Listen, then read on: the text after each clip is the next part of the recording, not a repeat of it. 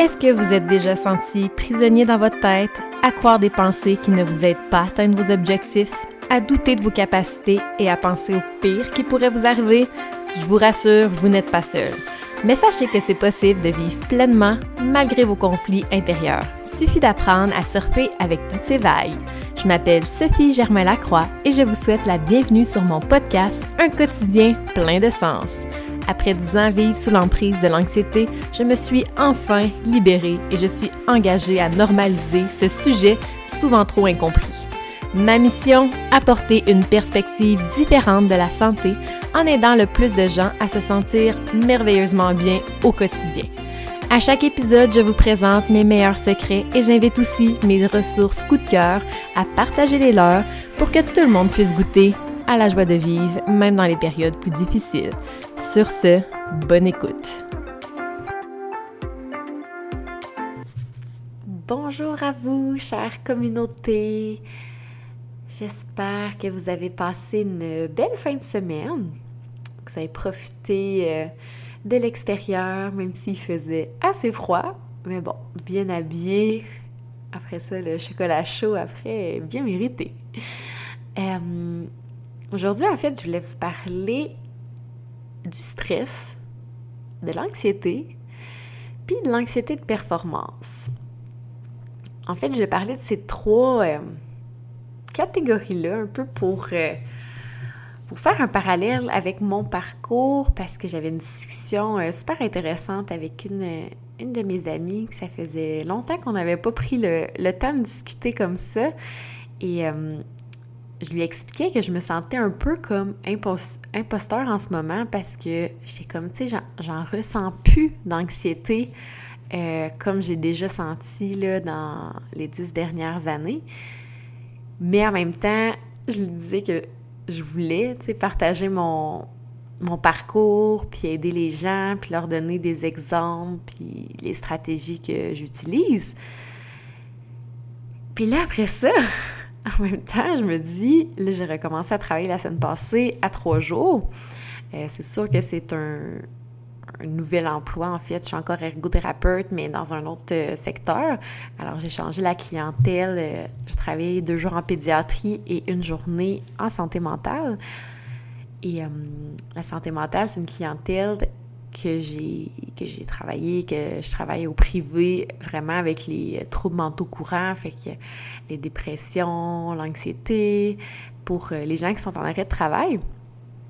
Puis en fait, le but, c'est de les aider à retrouver un équilibre personnel, à retrouver un, un horaire occupationnel qui leur satisfait, à trouver plusieurs stratégies vraiment concrètes pour que leur quotidien euh, fasse du sens pour eux et qui, soient en mesure d'accomplir euh, toutes les tâches nécessaires qu'on doit faire et aussi avoir de l'énergie pour faire ce qui les fait triper, ce qui, ce qui les passionne, ce qui les fait vibrer, pour après retourner euh, au travail de façon progressive afin de maintenir vraiment la routine qu'ils ont développée euh,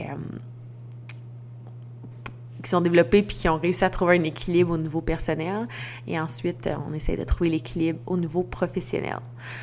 Bref, j'ai fait une petite parenthèse sur mon rôle en ergo, mais euh, c'est ça. Puis là, au niveau de la santé mentale, ça va être plus avec les troubles euh, sévères et persistants, parce que je n'ai pas travaillé. Alors, c'est un stress pour moi, mais là, je, lis beaucoup pour me renseigner, pour être bien informée. Mais tout ça pour dire que mes patterns d'anxiété de performance sont revenus euh, assez rapidement. En étant un an en arrêt, euh, en congé maternité avec mon petit garçon, j'ai, pas été confrontée à cette anxiété de performance-là. Euh, j'ai pas été non plus confrontée à, de l'anxiété oui, j'ai eu des stress à certains moments, surtout au début, quand il pleurait beaucoup, qu'il avait des coliques, qu'il dormait. Euh, les trois premiers mois, il dormait une heure en ligne, puis ça me faisait un peu euh, paniquer. Je me demandais si ça allait toujours être comme ça. Fait que oui, j'ai eu des, des périodes plus stressantes, mais encore une fois, je lisais, j'en parlais beaucoup avec les gens, avec mes amis qui sont mères pour un peu avoir de leurs conseils, mais Après ça, j'étais capable de me dire, bon, j'en prends, puis j'en laisse, puis moi, qu'est-ce qui fait du sens, puis je vais essayer de l'appliquer, puis euh, mon conjoint puis moi, on en discutait aussi beaucoup pour passer au travers euh, cette épreuve-là un peu plus difficile. Mais c'est ça, j'ai pas eu de période d'anxiété, puis je discutais aussi avec euh, une autre amie de de différencier un peu le stress et l'anxiété. Puis en fait, l'anxiété, moi, je le vois beaucoup comme c'est de l'anticipation. C'est beaucoup dans anticiper ce qui va arriver, mais tu sais, ce qui va arriver de, de dans toute ta vie, mettons, les, les peurs, les peurs de ne pas réussir, les peurs de ne pas avoir un, avenir, de ne pas avoir une sécurité, euh, beaucoup de remises en question, puis de toujours se demander si on est assez, c'est suffisant, puis comment qu'on pourrait faire plus, puis puis quand il y a des imprévus, ben là, on a de la difficulté. Quand il y a de la nouveauté, ça vient toujours nous chercher, puis on vient revivre toujours des, émotions, puis des sensations dans notre corps qui sont pas agréables, puis qu'on sait pas trop comment euh, dealer avec, puis qu'on sait des fois pas non plus que c'est de l'anxiété. Euh, comme j'en parlais dans mes, dans mes premiers épisodes, que j'ai été un bon 3-4 ans à pas savoir, puis j'avais beaucoup de mots physiques, moi c'est au niveau intestinaux, euh, qui étaient inexpliqués, puis que finalement j'ai pu eu ces mots-là depuis que depuis que ça va mieux, puis que je gère bien euh, mon anxiété. Puis en fait, ça, c'est de la gestion, mais c'est aussi un changement de, de façon de penser que je trouve, c'est ça, de la façon que, que je pense, mes automatismes sont plus les mêmes. Puis aussitôt que je ressens quelque chose, ben je me questionne à savoir, bon, c'est qu'est-ce que je ressens? Puis de pas le combattre, je l'accepte. Puis c'est pas toujours le fun à accepter, mais je le laisse venir. Puis cette sensation-là a juste besoin d'amour. Puis après, ben, je me mets en action euh, vers quelque chose qui me fait du bien. Puis des fois, l'action, c'est juste d'aller relaxer ou d'aller faire une sieste. Des fois, c'est d'aller prendre une marche. Des fois, c'est de cuisiner. Des fois, c'est de danser, de jouer avec mon garçon. Euh, fait que c'est ça, fait cette anxiété-là et puis euh, et puis autant présente. En fait, c'est ça, j'ai la misère à dire, elle est disparue à tout jamais. Ça peut revenir. Euh, mais c'est vraiment moins là, mais en étant de retour au travail. Puis là, tu sais, la routine, ça va vite, euh, dans le sens que là, il me montre quelque chose, je vais à une réunion, ensuite, je, lis un dossier.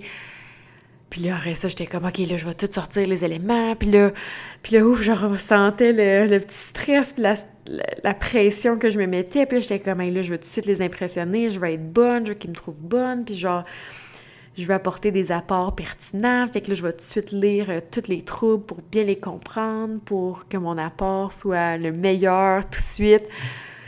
Oui! Et après ça, je me suis dit, wow! Une étape à la fois. Là, tu vas t'acclimater à cette nouvelle clientèle, tu vas lire, euh, tu vas poser des questions, tu vas te tromper, tu vas sûrement faire des erreurs, mais je suis toujours dans l'optique d'apprendre, puis d'être à l'écoute des autres, puis de donnez-moi des conseils, donnez-moi tout ce que vous pouvez me donner, je le prends. Euh, de laisser un peu l'ego de côté. Tu sais, moi, je me dis, non, non, je suis nouvelle, puis eux, ils ont de l'expérience, puis ils savent comment intervenir, puis il faut juste que je sois réceptive, à l'écoute, euh, que je prenne les conseils, puis je me dis que ça va bien aller.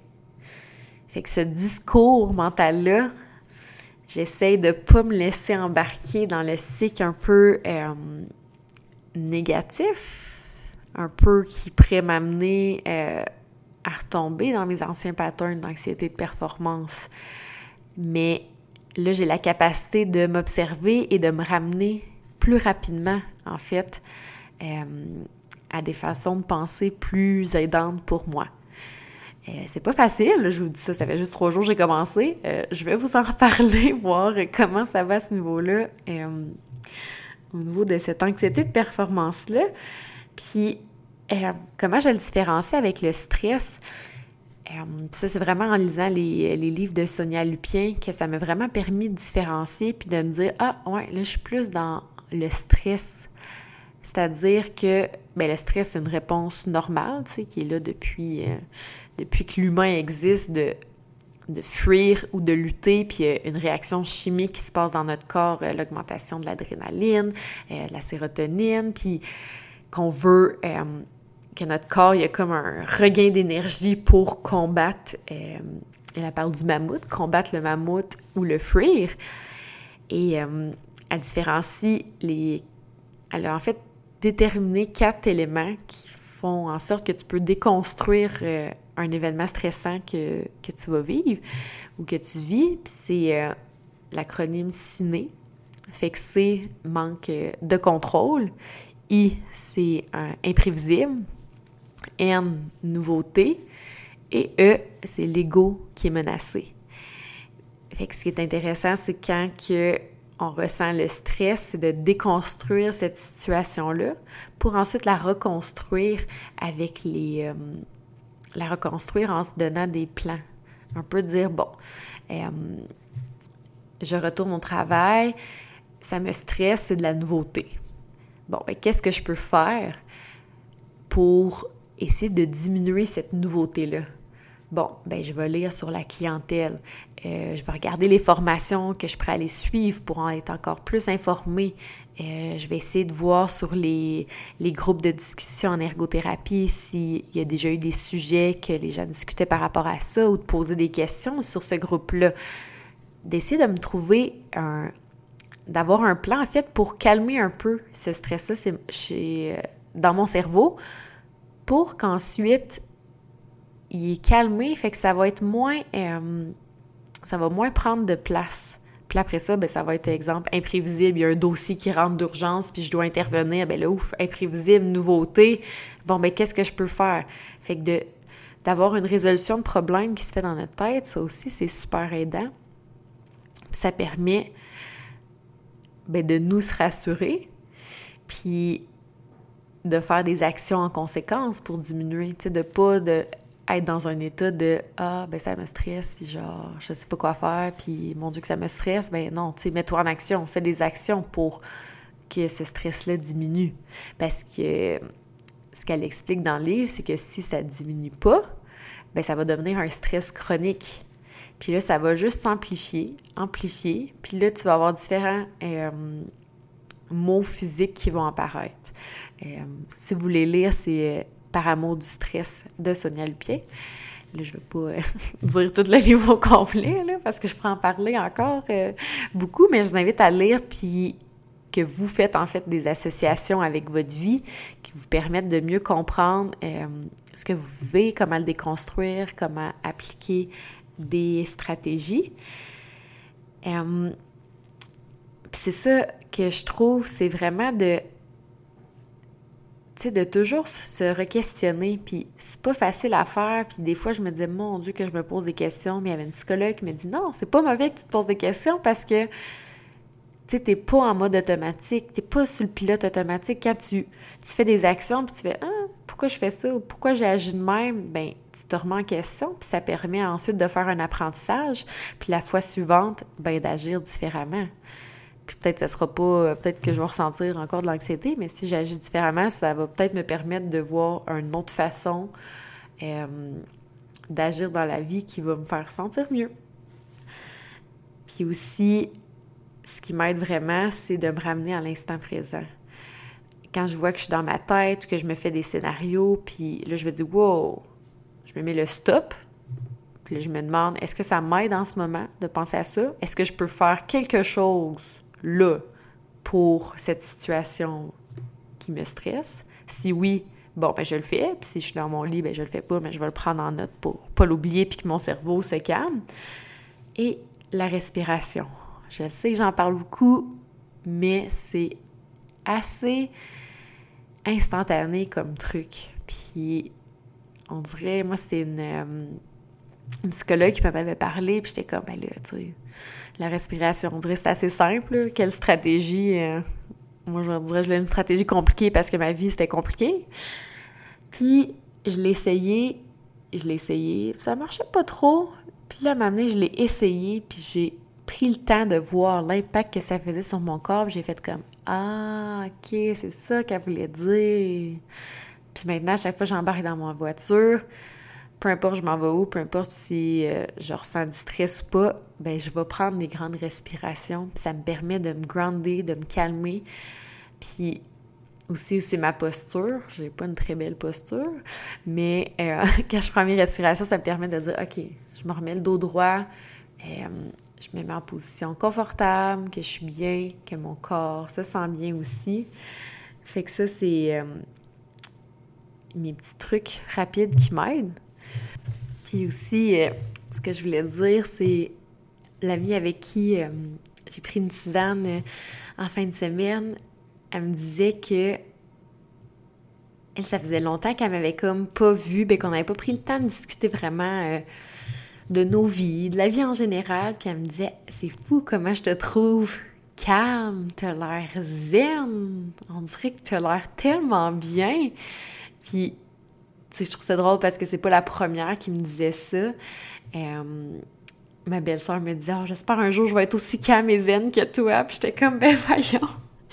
On dirait que je trouvais ça drôle parce que je comme. C'est peut-être ce que je projette, mais tu sais, c'est pas toujours euh, ce qui se passe à l'intérieur de moi. Malgré que depuis la dernière année, c'est pas mal. La plupart du temps, je me sens pas mal comme ça.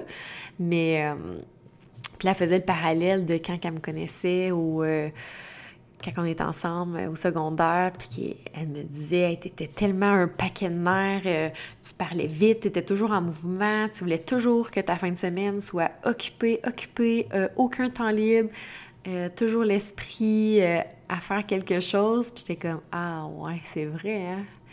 On dirait qu'on oublie vite, mais j'étais comme ah, c'est un, un, beau reflet que tu me fais.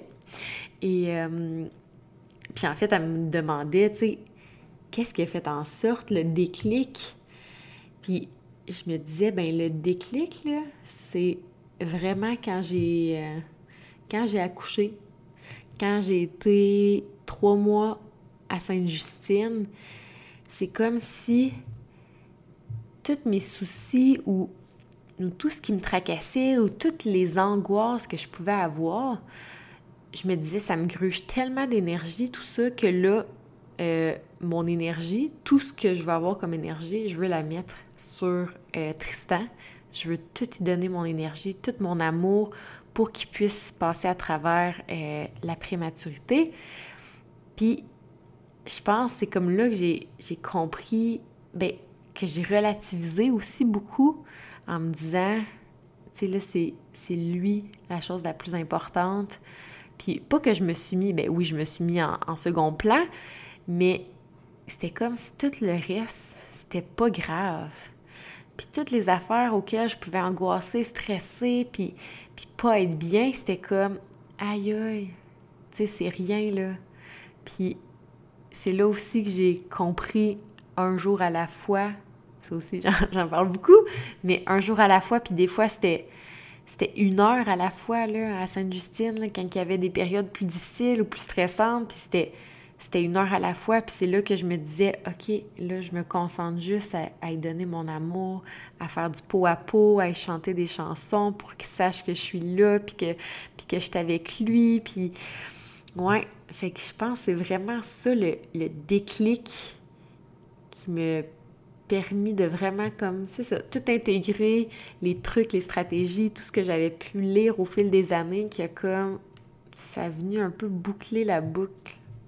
Boucler la boucle est très beau euh, terme, mais fermer la boucle de ce chapitre de ma vie qui, euh, qui ouais, je, je, suis contente que, que ça soit terminé. Puis je suis vraiment sortie grandie de cette expérience-là. Euh, puis là, c'est sûr, c'est la deuxième grossesse qui n'est pas pour tout de suite, mais qui, quand j'y pense, ben ça serait facile de faire de l'anxiété par rapport à ça, mais je me dis non, tu sais là, présentement, je profite, puis quand je vais être rendue là, ben je vais avoir une équipe médicale, puis on verra en temps et lieu ce qui va se passer. Euh, parce que pour l'instant, c'est ça. C'est pas dans le. C'est pas dans le. dans un futur approché. Puis je suis comme. J'en ai un garçon en santé. Fait que je vais tout donner mon amour pour, pour mon petit euh, Tristan. Alors, euh, ce que je voulais vous parler aujourd'hui, j'espère que il y a une petite partie qui va avoir fait du sens pour vous, que ça va avoir euh, plus résonné.